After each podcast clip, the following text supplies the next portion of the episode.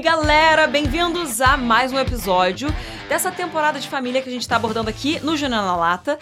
Antes de tudo, antes de falar do dia de hoje, antes de falar de qualquer coisa, tem que falar dessa coisa maravilhosa. Para quem está me vendo no YouTube, olha isso aqui o meu mais novo livro, Mulher Real. Vocês podem adquirir na Dunamis Store, na editora Quatro Ventos. Ele tá aí para vocês, de todo o meu coração, e tá enfeitando aqui a minha sala, porque ele tá muito lindo, e a minha gravação do, do Júnior na Lata. Bom, hoje vamos falar então sobre feminismo. Eu vou ler para vocês um texto que eu escrevi, que eu acho que. Eu, eu falei, eu prefiro ler esse texto porque ele tá bem explicadinho aqui para começar a nossa fala sobre o feminismo em relação à família, tá?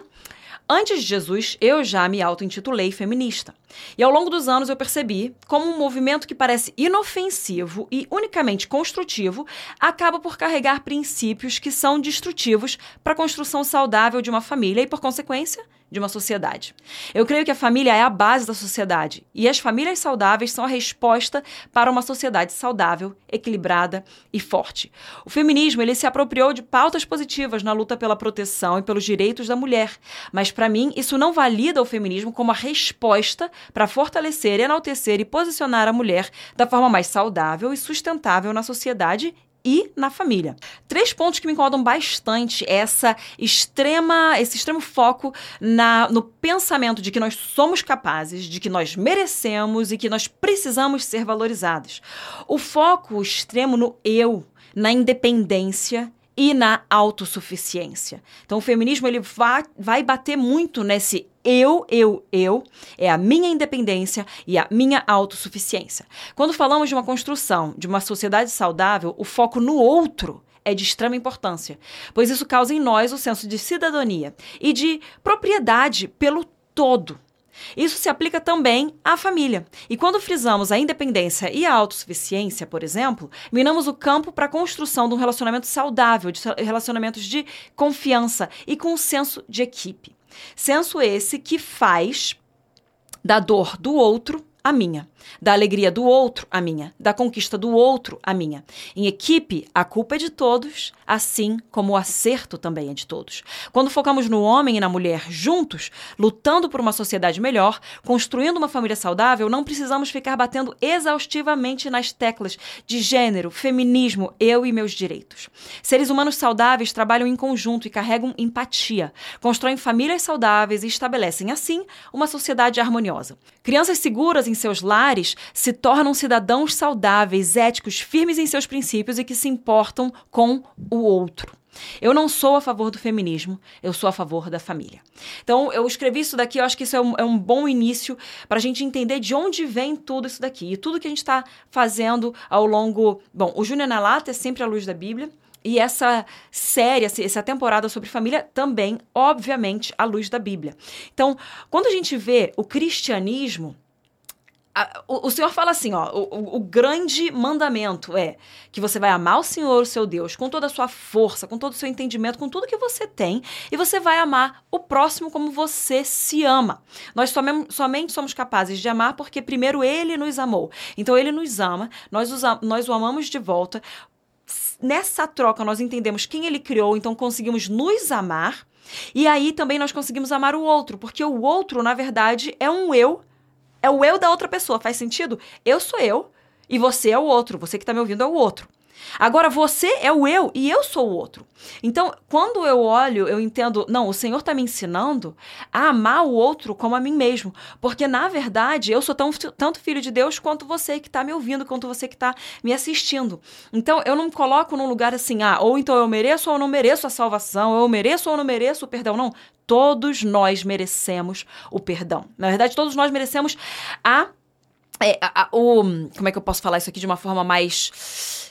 Todos nós mereceríamos a punição. Todos nós mereceríamos o, o, o preço de fato do pecado, o que custa o pecado. Todo nós, todos nós mereceríamos a morte, mas pelo sangue de Jesus, nós podemos então acessar a salvação, podemos receber a salvação. Então, é nesse ponto que eu falo que nós merecemos por causa do sangue de Jesus. Então, eu vou aqui merecer o amor de Deus por causa do sangue do filho dele, que é Deus também por causa daquilo que ele fez por mim. Então, a gente tem que entender assim, como filhos de Deus, nós temos acesso às mesmas coisas, tanto eu quanto o outro. Então, o cristianismo, ele já nos ensina que não tem a ver comigo, tem a ver com o coletivo, tem a ver com o todo, tem a ver com a obra de Jesus Cristo, tem a ver com continuar com aquilo que ele começou a fazer. E o feminismo, ele já por natureza própria, ele é egoísta, ele é egocêntrico. Então, superficialmente, isso aqui, gente, não vai ser um podcast que vai te ensinar profundamente sobre o feminismo, as ondas, os nomes, as obras que regem toda a estrutura do feminismo. Não vai ser sobre isso. Você pode acessar outros, um, outros veículos outras pessoas que vão trazer mais instrução sobre isso. Ana, Ana Campanholo, ela traz muita, muito embasamento sobre isso, por exemplo. Então você pode acessar, ela tem até curso sobre isso. Ela vai te dar algo muito mais rico. O propósito do Juliana Lata hoje não é ir profundo aqui no feminismo e na, na, no sentido de como ele foi criado, como ele foi desenvolvido. E, de novo, como eu falei, os nomes e as obras que, que pautam todo o feminismo. Tem um, o, o, propósito desse podcast de hoje é um pouquinho diferente. É ser um pouco mais abrangente e trazer um. um, um tá, isso aqui, ó, um clique para você aqui, um estalo de tipo, caramba, será que eu tava acreditando nessa pauta sem entender tudo que ela carrega? É isso. Então, superficialmente, é um movimento político e filosófico que busca direitos equânimes entre homens e mulheres. Também luta por emancipação política feminina e busca combater o patriarcado e o machismo. Então, isso aqui são algumas coisas, eu tô falando assim bem por cima mesmo. O movimento feminista, ele é ideológico. Ele, ele é algo que a gente se apega e ele quase que vira uma religião. Assim, para as feministas, o feminismo é uma religião. E ele te te aprisiona. Imprisiona. Você escolhe aí qual que é imprison. Então, te aprisiona. Desculpa, gente. Olha, como a gente tem uma, uma, rotatividade aqui muito alta de pessoas, a gente fala alguns outros idiomas e às vezes eu crio novas palavras dentro da minha cabeça, porque eu não consigo lembrar da certa já devido à minha falta de sono, por causa de tanta criança que eu fiz nessa vida. e aí eu vou acessando aqui as palavras que me fizerem sentido. Então, abraça aí a gente tem que buscar o português correto. Mas às vezes eu faço assim um neologismo aqui mesmo, porque é o caminho que meu cérebro achou para sobreviver nessa fase de vida que eu tô. Bom, a palavra fala que foi para a liberdade que Cristo nos libertou. Então nós precisamos acessar essa liberdade que Cristo para a qual Cristo nos libertou. E ideologias nos aprisionam, então elas voltam a colocar a gente no lugar de onde a gente já saiu. E uma coisa é lutar pelos direitos da mulher, outra coisa é concordar e validar a ideologia do movimento feminista. Então, eu tô querendo te dizer uma coisa aqui. Tem gente que fala assim: se você luta pelo direito da mulher, você é feminista. Não.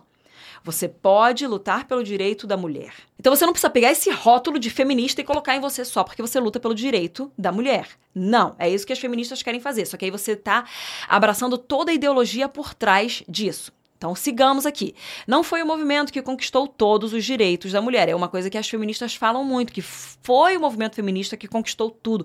Graças ao movimento feminista que a gente pode fazer o que a gente faz hoje. Aí tem as mulheres que falam para mim assim: "Ai, você fala contra mal do feminismo, fala contra o feminismo, só que é o feminismo que te deu esse lugar que você tá aí para poder falar". Não, não foi o feminismo que conquistou todas as coisas. Isso é errado, também isso é falácia.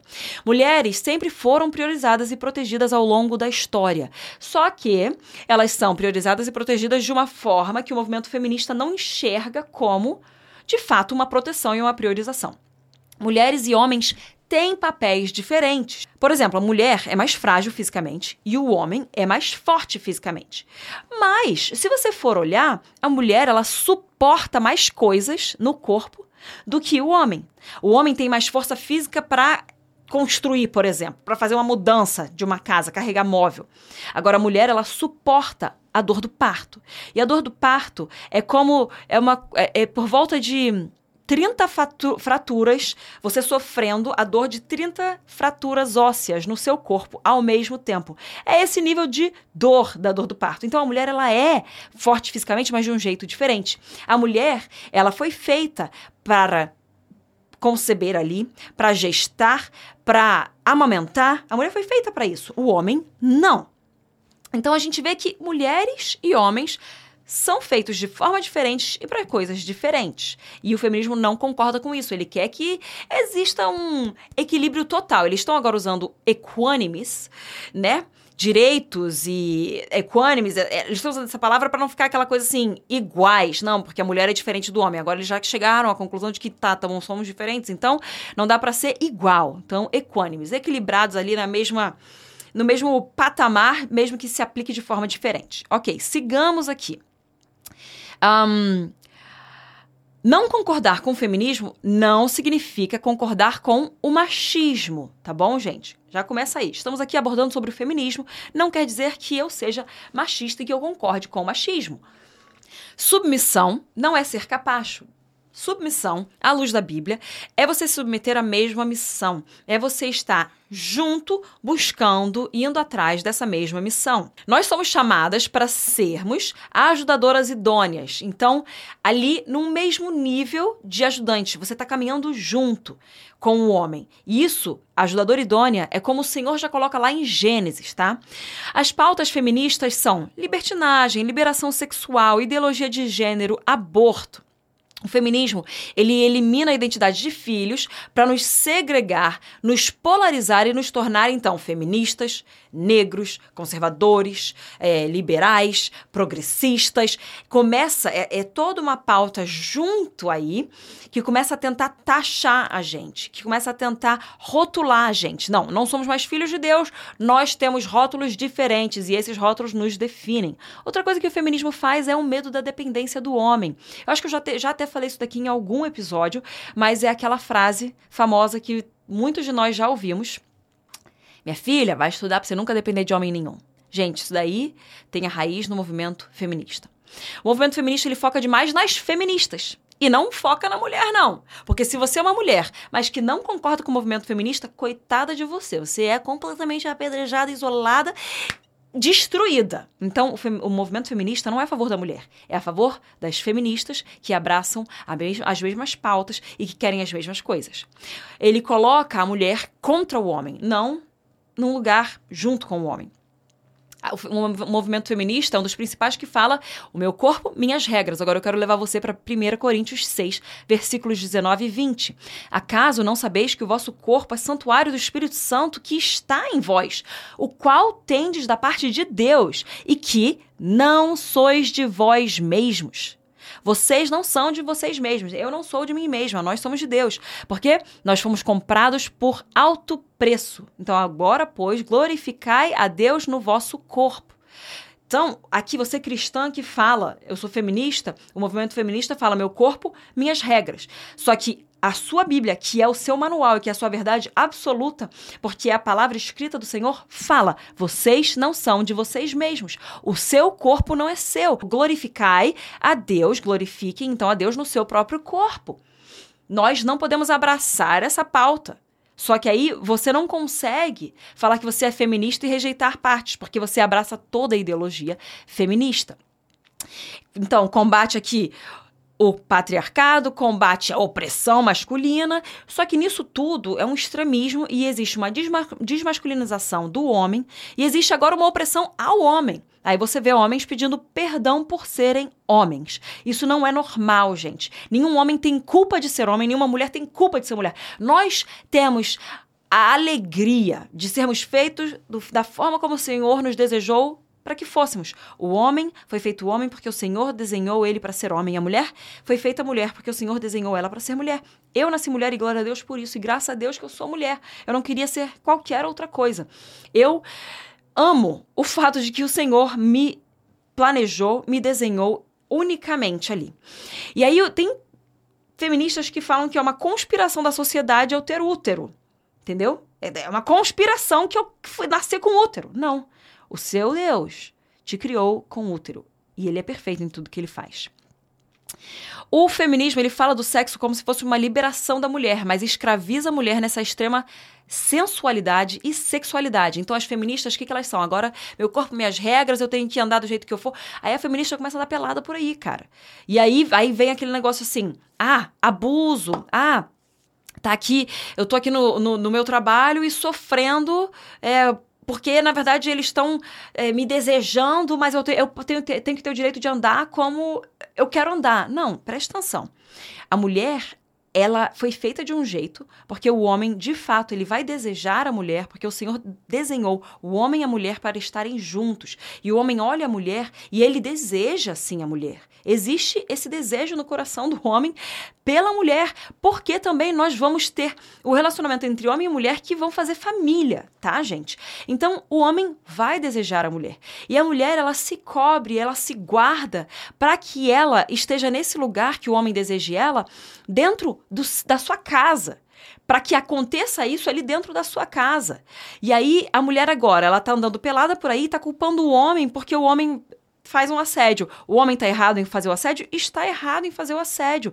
Mas também a mulher está aqui sendo extremamente exposta, gente. Não faz sentido uma coisa com a outra. E ela está se aprisionando nesse lugar de eu vou ser livre e mostrar o que eu quiser mostrar e dane-se as outras pessoas. Não, lembra que eu falei lá sobre a sociedade? É eu pensar no outro também, tá?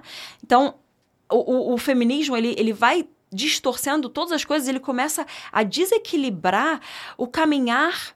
De novo, vou falar uma palavra meio equilibrado.